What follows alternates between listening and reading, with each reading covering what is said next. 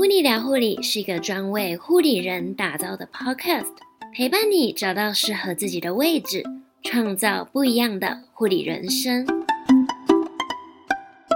欢迎收听《噗妮聊护理》第二季第十三集节目，我是噗妮。今天邀请到从病房工作转职到捐血中心担任护理师的 Lisa，和大家分享捐血中心的护理工作。如果你正在考虑转职，想找一份稳定的工作，或者对于按针抽血有兴趣，强力推荐你收听这一集节目哦。请点选下方节目资讯栏的连结，能看到本集节目的重点整理、访纲以及时间轴，帮助你快速跳到你想要收听的部分。我设计了一套关于护理职业探索的系列课程，完完全全是为护生、护理师所打造的内容，还特别包含了护理新人职场技能提升、转职评估与规划、护理师的斜杠经营，帮助你培养护理以外的专业，以及开启不一样的人生旅程，是一套真正能够实际运用、提升技能的线上课，能自由安排学习时间。还有许多你想得到、想不到的学员专属福利，在下方节目资讯栏的网址里面有更详细的内容，能依照自己目前遇到的困难点以及需要协助的部分进行系统化的学习。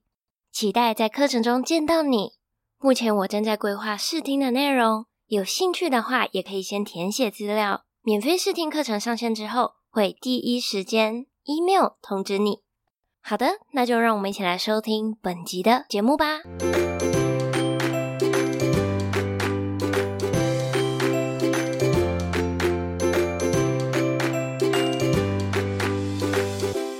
回到节目当中。那今天非常荣幸可以邀请到 Lisa 来到 Pony 聊护理，和大家分享捐血中心护理师的工作。那我们欢迎 Lisa。Hello，我是 Lisa，我现在在捐血中心工作。之前是在区域医院工作了快两年的时间，然后因为各种因素，所以我就来到了捐血中心。之前有一些听众啊，他很想了解捐血中心的工作，那今天真的非常高兴可以邀请到你来分享。可以先分享一下，就是你为什么会想要到捐血中心工作吗？如果大家都有待过病房，就知道其实。病房不是人可以待的，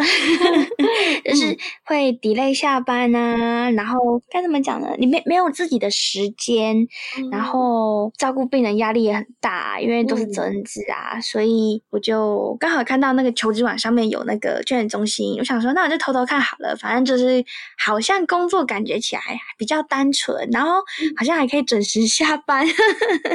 我就我就来面试了，结果没有想到就是还蛮顺利的，所以就。来到了捐血中心，真正到捐血中心工作之后呢，有像你想象中的那样吗？比如说你的上班时间啊，准时下班啊，或者是排班休假会比较多时间吗？有哦，就是。嗯应该是说上班时间啊，它是按照每一个捐血中心的那个捐血站或捐血车他们的那个营业的时间。就像假设在台北好了，如果台北有在西门町有捐过血的听众们，应该知道台北的那个西门町的捐血时间是下午一点到晚上九点，所以就是。变成说，如果今天在那里上班的护理师，就是可能这个时间点会出现在那里。可是，如果你今天是换其他的捐血点，像假设你今天是在南海捐血室好了，可能它营业时间是八点到下午五点，然后护理师的。工作时间就是压在那个时间点上，就是按照每一个定点的时间不同，或者是在一个更不同，就是可能还有大家有听过可以在路上走来走去的捐血车，它就是按照一些活动相关的时间点，然后去做上下班的时间协调，所以基本上时间是比较弹性一点，按照每一个时间营业时间，然后去上班，就往后可能推半个小时，或往后推后面。作为上班时间，怎么叫做往后推半个小时？他们有一个非常好的一个机制，就是它可以让你吃到饭，就是你可以吃到午餐。就是如果在医院工作，大家可能应该很长，就是因为如果临床太满，然后你常常没吃到午餐，或者是 delay 下班，可是他们有一个三十分钟的时间是一定会给你休息到。就是你有计时三十分钟，是你可以吃饭，然后去上厕所啊的时间，就是确保你有一个完整可以休息的时间，所以会往后推半个小时，就变成说那个时间是自己的，所以他就算在正常的下班时间往后推半个小时，就有点类似行政人员吧，就是中间会休息一个小时、嗯、半个小时这样的类似。那像你刚刚有提到，就比如说像西门町啊，或者是南海捐血站嘛。所以代表你们每次工作的地点都会不一样嘛？就一直换来换去。对对对，会不太一样，因为它算区域的。全台湾有五个捐血中心，然后就是从北到南这边，它一个大区就是管那个范围的捐血中心所有的护理师。所以，像以台北为例子，台北的话，它就是大台北地区、基隆跟宜兰还有花莲，它其实都是不属于台北区的。所以就变成说，那你今天如果今天有护理师想要休假，或者是有一些临时的变动，那就是由这些护理师他去做协调。但当然，他们。排班的护理长们啊，护士他们会就是依照你住在哪里，然后去做对应的协调，说你可能今天去这里上班，然后明天去哪里上班这样。但大部分都会有一个固定的定点，只是偶尔几天会在不同地方工作这样。就是可能说你长期会在某一个地方工作，那如果其他有一些，比如说有其他护理人员要轮休啊，或者是年休。然后可能在过去类似像资源这样，对，而且捐献中心有非常好一个休假模式，是你可以挑你想要休假的日子。你可能假设你这个月想要休三四五，然后你就可以预三四五。这个时间点可以让你确定你一定可以休到假，它有一定可以让你休，跟你大部分可以自己排休的日子，但是就是在于可能它有差别，在于它有限制几天哪天哪几天不能休，或是太多人不能休假的话，就要筹钱。就是基本上，他不会像医院排班，是护理长排说，哦，你今天上白班，你今天上小夜大夜，是由护理长他们决定。是在这里，因为人比较多，所以可以协调说，你放假要放什么时候。就是你每个月有一个预班表，然后你八天的假，你可以八天都自己预。前提是你不要遇到就是限制休假的日子。跟太多人一起遇的日子，不然基本上你想要休的时间点，你都可以休得到。限制休假的日子是例如什么日子？就是像，因为毕竟还是要有假日，所以才会有人潮比较多，所以他可能会限制说，那你这一个月可能可以休三个六，三个六日。就三个假日，这几个天是你限制的，其他是可能那天需要的护理师比较多，有捐血活动需要比较多人力的时候，那天就会限制休息。但是如果你不要抵触到这个时间点的话，基本上你想要休的日子就是你自己可以控制你想休的时间，所以你也可以很爽的是连六三个周期，连六就六天休一天，六天休一天，连续三次，然后最后一个礼拜你全部放假都没关系，你可以自己排。或是你要两天休一天，两天休一天也 OK，就是比较弹性。对啊，你可以自己选择你想要休的日子，我觉得超棒的。但是前提是它限制有有点多，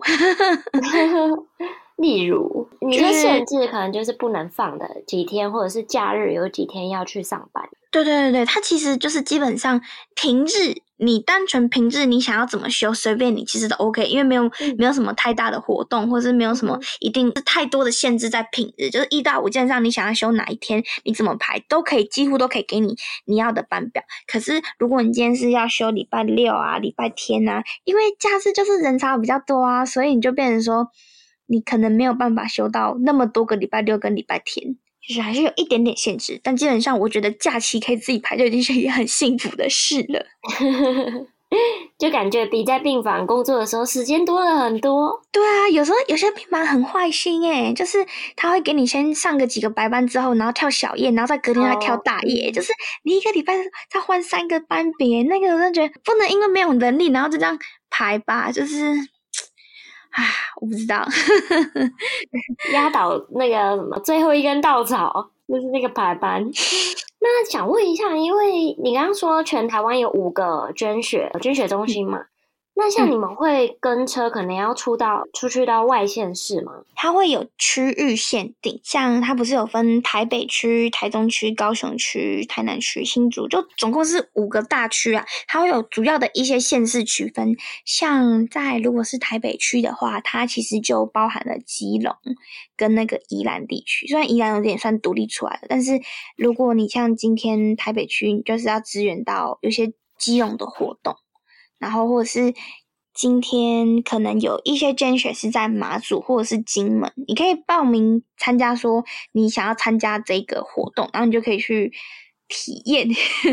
去你就可以借着你去工作的名义，然后去那边可能游玩一下。就基本上它是会有限制，说一定的区域，所以大部分一天来回是 OK 的，而且他们超好的是。你真的是准时下班？什么叫准时下班呢？就是你可以坐在电脑面前，然后你准备好你的账号密码，然后你按打卡，你可以坐在电脑前面准时下班。超过时间的话，就是会给你加班费。准时下班很重要，对，准时下班超重要的，就是你准时下班才有可以有你额外时间做你的斜杠的事，或者是有一些兴趣啊。嗯、对，就不要被绑在护理里面。还想问一下，就是像是捐血中心，我们很知道，就是帮民众啊，可能就是按针，然后捐血这样子。除了这个主要工作以外呢，还有没有什么其他工作内容啊？比如说需不需要背什么业务啊，或者是要达到什么目标等等？嗯、如果你今天应征的是捐血中心护理师，护理的。作业的话，其实你就是还蛮单纯的，就是采血啊，然后可能有些体检面谈的工作，跟可能今天需要补充一些备品。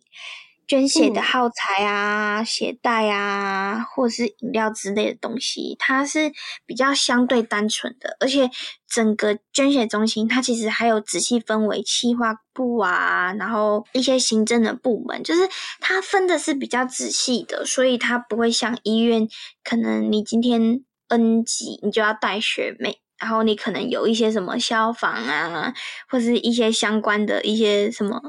奇怪的 责任背负在身上，嗯，就是它是相对比较单纯，就是时间到了打卡，然后超出上班时间就是加班费的，还蛮单纯的工作，也是有压力，就是压力是在打针，但待会我们可以继续分享打针的部分啊，就是嗯嗯，那所以就不会有什么，比如说还要呃下班时间然后去做品管啊、品质管理啊，或者是。做一些其他额外的一些行政工作，不会。哦，下班就是下班了，这样。对啊，而且不会有下一班追你东西的问题，也没东西好追吧，是吧？对啊，就没有。嗯、对，真的只是工作性质的差别。嗯，放假的时候也不用担心赖会想起来，可能会有什么、嗯、呃要补的东西啊，还是什么？对啊，几乎不太会有。那听起来真的是一个还蛮不错的工作耶。我只能说，它是适合一份养老的工作。那薪资福利也很重要，我们也想知道一下薪资福利，嗯，可以跟我们分享一下吗？可以，我觉得这个也是很棒的，就是基本上。它虽然薪资按照你的年龄跟你的学历去叠上去，所以每个人入职的薪水都不一样。但是它那个入你的年资，它很棒的是，你在假设你在外面的医院工作了十年，它那个十年全部都给你录进去捐血中心的年资里面，所以它那个年资就会变换成钱。虽然它有上限，但它的上限好像好像是十五年还是二十年嘛，反正我不确定。但是基本上你有年资，它都会把它录进去。捐血中心的年资里面换算钱给你，然后，嗯，他其实你真的要说他的薪水起薪，其实你领到的大部分就是一般大医院的纯白班的薪水差不多，所以其实他也不会说到特别的好，但是他的那个薪水就是稳稳的给你拿，然后过年的时候会有其他的绩效奖金跟年终奖金，但是就是可以让你支撑下去的动力。可能每个月领的不是那么的有感，但是你用年薪来看的话是还蛮好。吧你待越久，就是拿到的相对薪资会福利比较好一点，更高一点。而且他们其实还蛮多，就是娱乐的费用，它有一个娱乐的一个费用是每年好像有五千块，然后你可以把那个五千块的钱，就是拿去看演唱会、看电影、买书，就是类似一些文艺的活动，然后可以把那些票根收集起来，嗯、然后每一年去兑换，这这个钱可以换算成钱，让你有一个娱乐的一个费用，就是也可以让你去放松，然后娱乐，然后对对对，哦，不错耶。一年有这样的费用，然后跟有一些小确幸是，如果在今天是在那个外出，对，就是会跟着在路上跑的那个捐血车一起去的话，基本上那些活动都会提供午餐，而且午餐普遍菜色都还蛮好的，也会有会收到一些赠品，就是如果主办单位他们今天有多的，或是。他们想要就是赠予给就是捐血中心的一些人员的话，也会有啊，像是一些什么鸡蛋啊、电影票、悠悠卡，就是其实有些赠品还蛮不错的，就是像一个一点小确幸。嗯、虽然不是每个活动都会有，但是它就是额外附加给你的。我觉得这几点我觉得还蛮满意的，就是有小确幸的工作。诶，我这边想问一下，你刚刚有说就是像医院纯白的薪水，可是其实呃。嗯从北部到南部、中部，或者是每家医院，其实纯白的那个薪资有一点稍微有点差异，可以稍微跟我们分享一下，嗯、像纯白是大概会落在四万出还是三万，就是一个 range、嗯、大概是多少？因为我没有什么年资，所以我领的就是差不多就是刚刚毕业没多久的薪水嘛，嗯、所以我大概是三万五到三万七之间左右。但是这可是有扣劳健保的，还蛮特别。是就是，反正你一个月会有领两次薪水嘛，一次就是底薪，一次月底就是上个月加班费跟全勤奖金跟伙食费。所以基本上每个人领的应该就是差不多，大医院里面的百班的薪水差不多，但也不是每个人领的都一样啊，有些是年资。很雄厚的，要十年全勤啊，所以就是真的要是每个人的资历跟年资去累积上去了。这样听起来，其实薪资福利其实是还 OK 的啊。就是如果以正常班别，然后休假又还不错，又有一些小确幸的话，也有一些年资的人在去捐血中心工作的话，其实薪资福利应该是还还蛮不错的。对啊，如果真的是想要追求比较平稳的生活，然后就是想要准时下班，然后活动就是比较单纯的工作，就是我觉得是还蛮 OK 的。嗯、大部分的优点就是工作单纯、准时下班，几乎都白班，然后待的越久薪水越高，然后大部分的学姐都是比较好相处的。反正你就算跟她不带，下班就是下班也没关系啊。对吧？反正也不会留什么班给别人，也不会交班，对不对？也不用交班，嗯、对，基本上不会。其实如果不用交班，就是会避免掉一些冲突，嗯、也不是冲突啦，就是避免掉一些呃，不知道大家进去医院之后可以体会的。但是也是有缺点。缺点就是因为你今天工作比较单纯，所以大部分都是扎针，工作久了会有一点乏味，跟上针的压力会蛮大的。但是大部分都是很好打的，嗯、可是你只要遇到天气冷或是喝太多冰的，天生血管很细，可能他的针就不会到非常好打。然后有些人啊，他可能没有用完那袋血，他也会生气。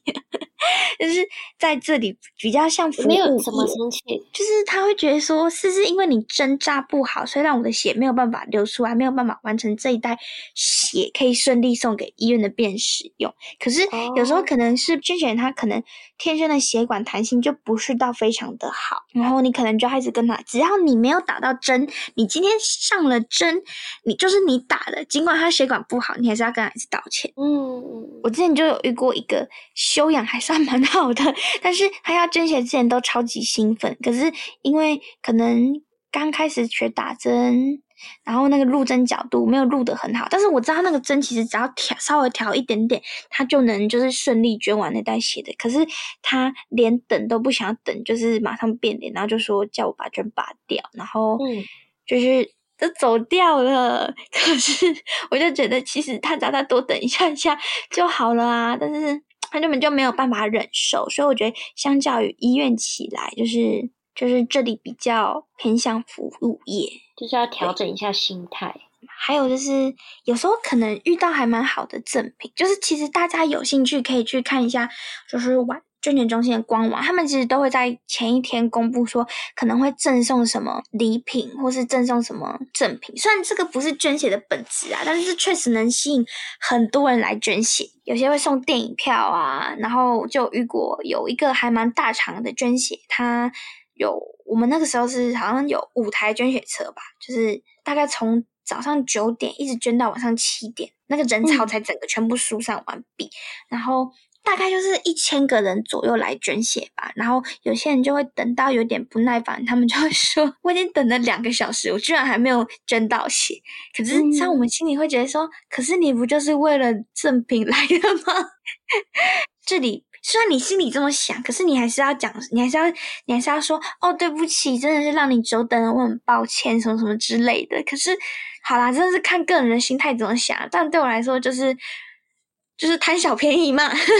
但是大部分的人还是有发挥爱心来贡献他们的血啊，还是很感谢他们的。那这样子，像如果一个捐血的人，然后都很顺利的话，这样子捐一次血要花多久时间？就一个一个人，如果你今天血管弹性非常的好，他、哦、单单捐的过程中只要两三分钟。比较麻烦是我们可能要准备一些鞋带啊，准备一些消毒的作业，所以一个人基本上，如果你 OK 的情况下，应该是五到十分钟内。这一个捐血人可以捐得完，可是也有些人他血管没有很好，然后可能天气也冷，所以导致他流出来的状况也没有好。还有要多喝水，嗯、多喝水血流才会跑得比较快一点。他可能捐了十五分钟，他都还没有办法捐得完，而且有些人他捐到后面会不舒服，所以就是时间也不是可以抓那么准，说大概一个人要多久。但如果是在正常情况下，是五到十分钟内一定会卷完。那其实速度也还蛮快的，就是。那像因为因为那个采血是主要的工作嘛，那这样的按针技术一定要很厉害才能去应征这个工作嘛？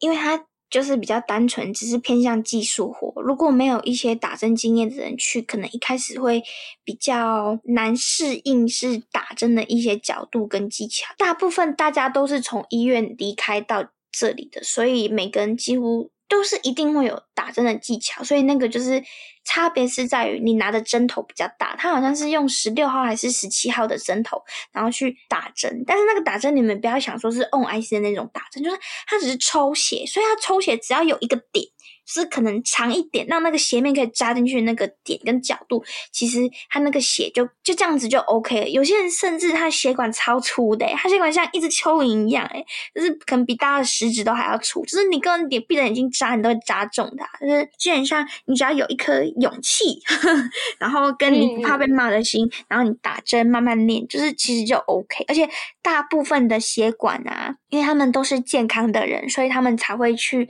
他们才有办法捐到血。所以他们相对起来，他们的针是比医院的病人来的好打，因为病人有时候会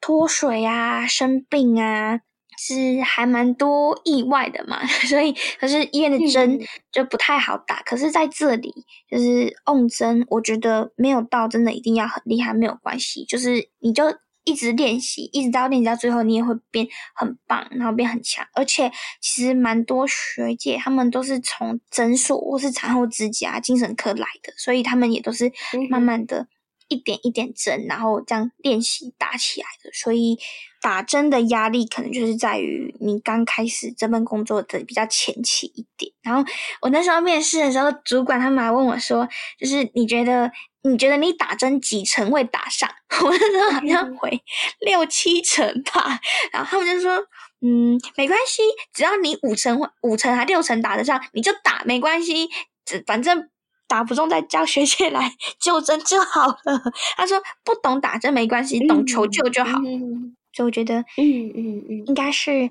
还 OK，就是用针技术慢慢会进步的，因为这个也是要练习的。对。不过，因为你刚刚有提到，就是不像那个按那个 IV 留置针那样子，就一个点，其实只要针放得进去，然后血能够流出来就 OK 了。对啊，嗯，它就只是比较大的针，然后像抽血的样子，大家都应该感觉到打留置针跟打那个抽血的差别吧？就是留置针你一定要挑一段又直啊，然后又可以固定的角度，这样子。嗯才就是适合是一个很好的入针处嘛啊！可是如果你今天抽血，抽血很简单，你只要一个点，然后那个点它不要太容易破掉，然后你把它放在那边停个十五到十分钟，这样子其实就 OK 了。可是比较难的就是因为那个针是硬针。那个针很大只，然后又粗，所以你挑的血管，你一定不能挑太细的血管。你如果挑太细血管，你有时候连针你都扎不进去那个血管诶，就是你一定要挑的血管是大条的，然后你扎进去是可以承受那个针的硬度，然后跟角度你要挑个角度进去。不然大部分其实针平平的放进去，它都可以扎到针啊。浮起来的血管平平的放进去，有一点。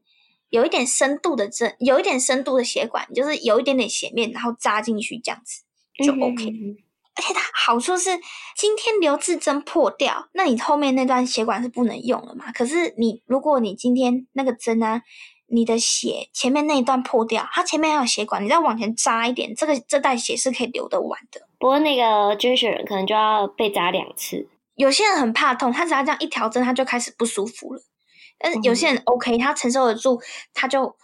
就可以顺利捐完那袋血。那你没遇过就是去捐血的民众，然后捐血的时候晕针？有，我不太确定那个是字叫晕针还是怎么形容。但是有些人他确实捐到一段时间，他会开始。恶心、呕吐，然后头开始晕，不舒服。可是其实基本上，如果你今天能通过面谈，你的体重超过四十五公斤以上，男生超过五十公斤以上，你去捐血，你这个血流出来那个量都是在可以被身体接受的范围，所以你没有办法把这袋血捐完，因可能来自于你可能你没有吃饱，你可能前一天没有睡好，或者是你有压力，或者是你真的很紧张，你很害怕，所以你造成就是你身体不舒服的情形。并非身体不能承受得了的程度，就是基本上它很多外来的原因。嗯、但是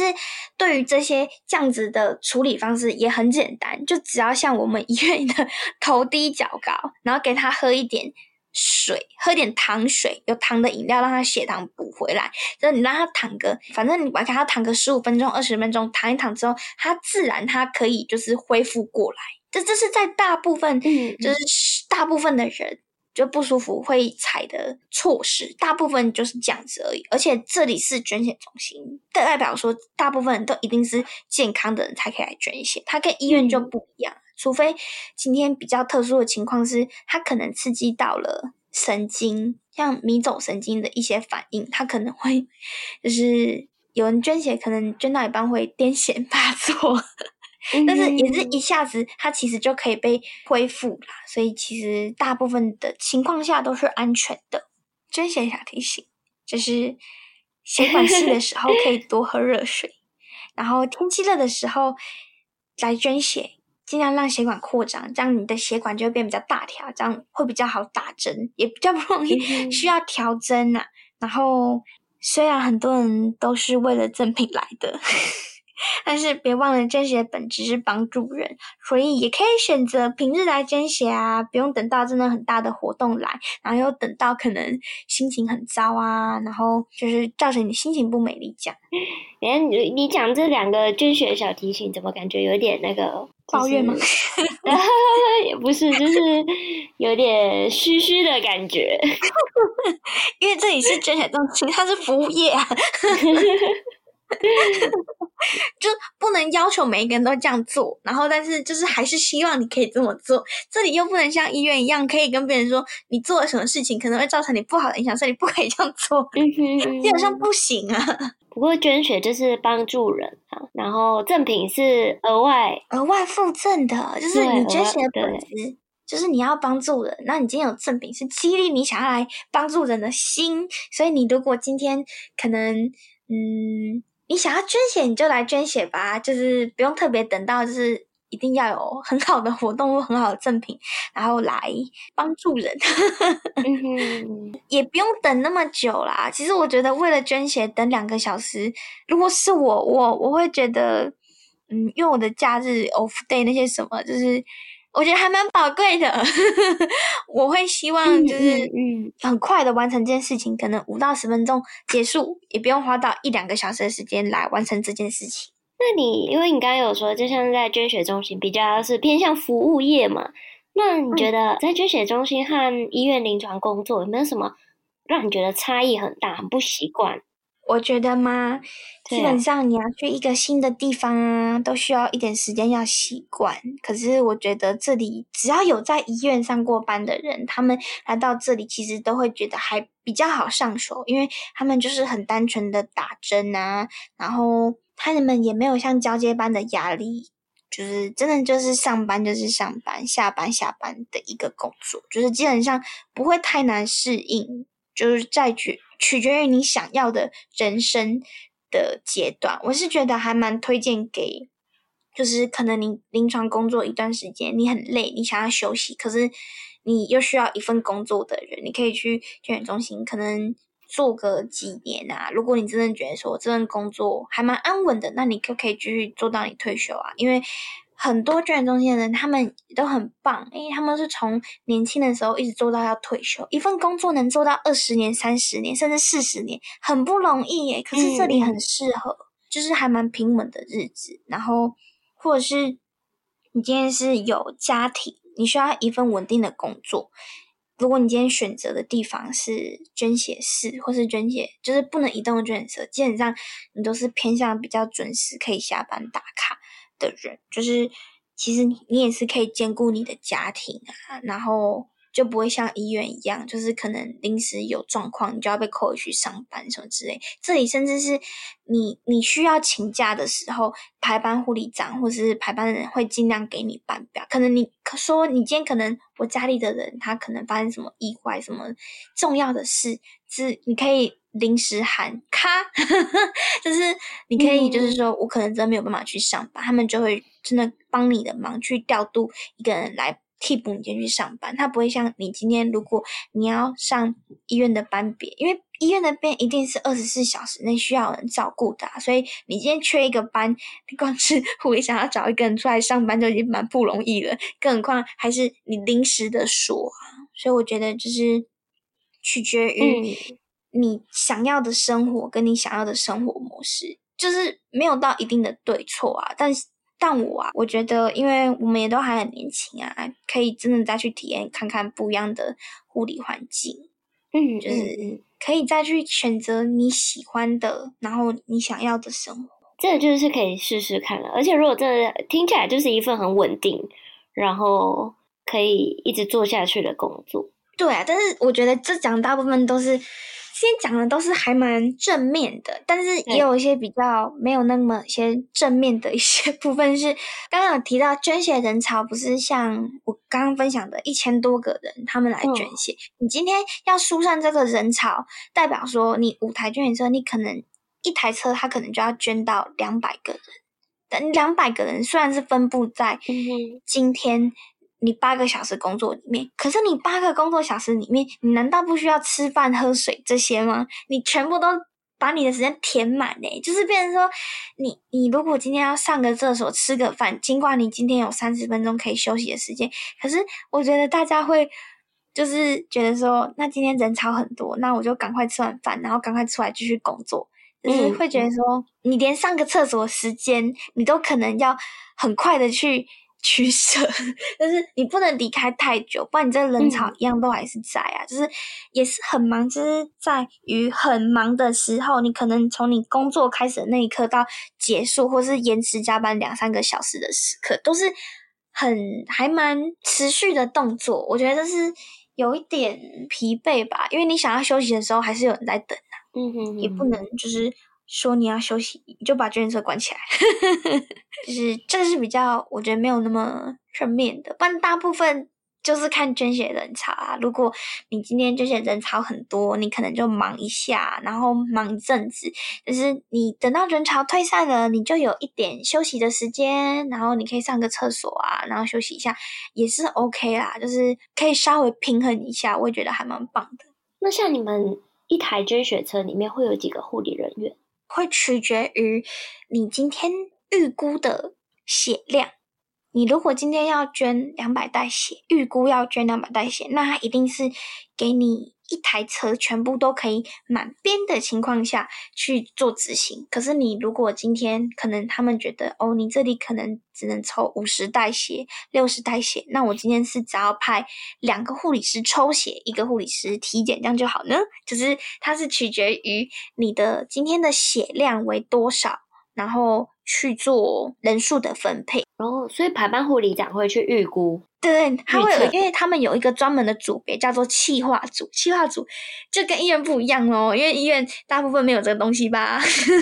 那气化组是他会去预估说，一年内我们要有多少袋的血量足够分配给医院的病人使用，然后我们这些活动的场次预估，你今天可能可以抽到两百袋血或是一百袋血的一些预估预测，他可能去推论之前的天气或者未来的天气，然后跟那个捐血人潮，然后他去做一个大致上的评估，然后去做派人力，所以有时候常常会出现，你可能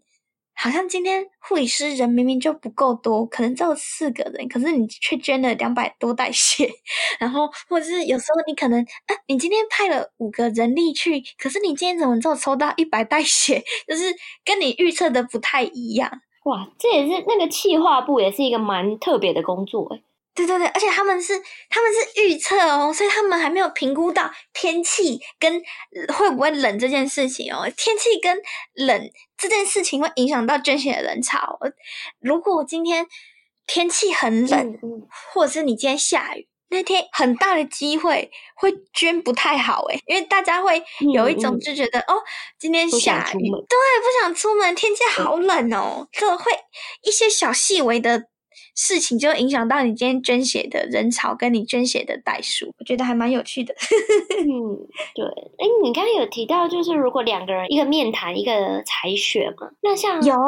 有有这样子的场次会有。那像面谈跟采血，你们就是两个人讲好，然后或者是轮流吗？嗯，就是、基本上会会有排班的护理长排说，就是。谁去面谈，然后谁去采血，oh. 但基本上你当天活动就是你可能可以听从领队，就是 leader 嘛，或者是你们就是协调好说谁去做这份工作。但这份工作就是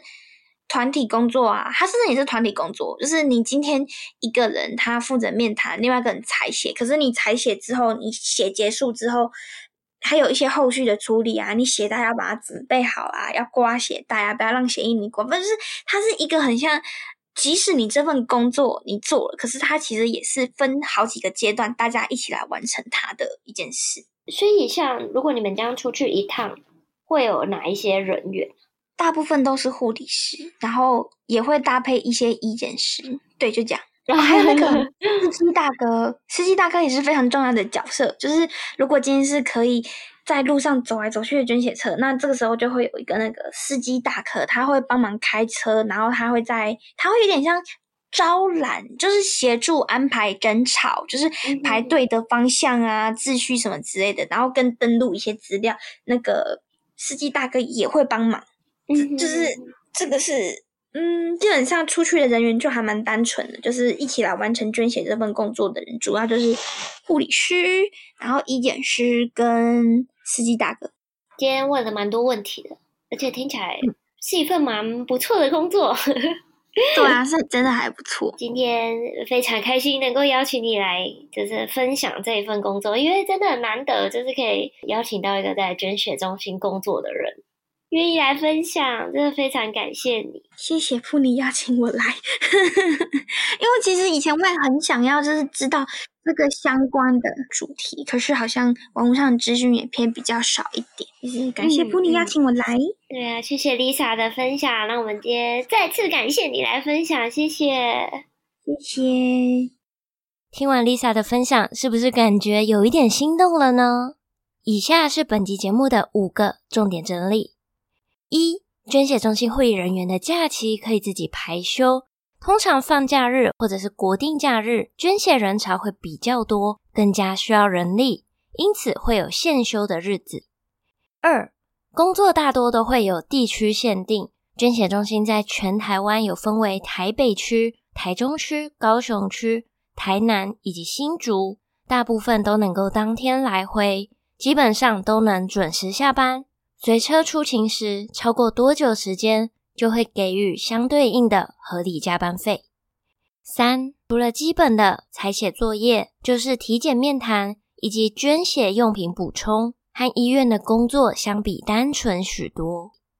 四，薪资是用年资和学历叠加上去的，每个人入职的时候薪水都不一样，没有什么年资的话，一开始领的薪水和医院纯白班的薪资差不多，还会有一些娱乐费用以及小确幸。五，工作单纯，准时下班，大多是白班，年薪待越久，薪水越高。单纯的工作做久了，可能会觉得乏味，上针压力大，遇到太好的赠品，会吸引一堆平常没有在捐血的人。以上是本集节目的重点整理。如果你觉得《噗妮聊护理》这个节目有帮助到你，想邀请你花一点时间帮我留下五颗星以及评论，并且分享给你身边重要的家人朋友，一起来更认识护理工作。非常感谢你的收听，《护理聊护理》，陪你聊聊护理，我们下次见喽，拜拜。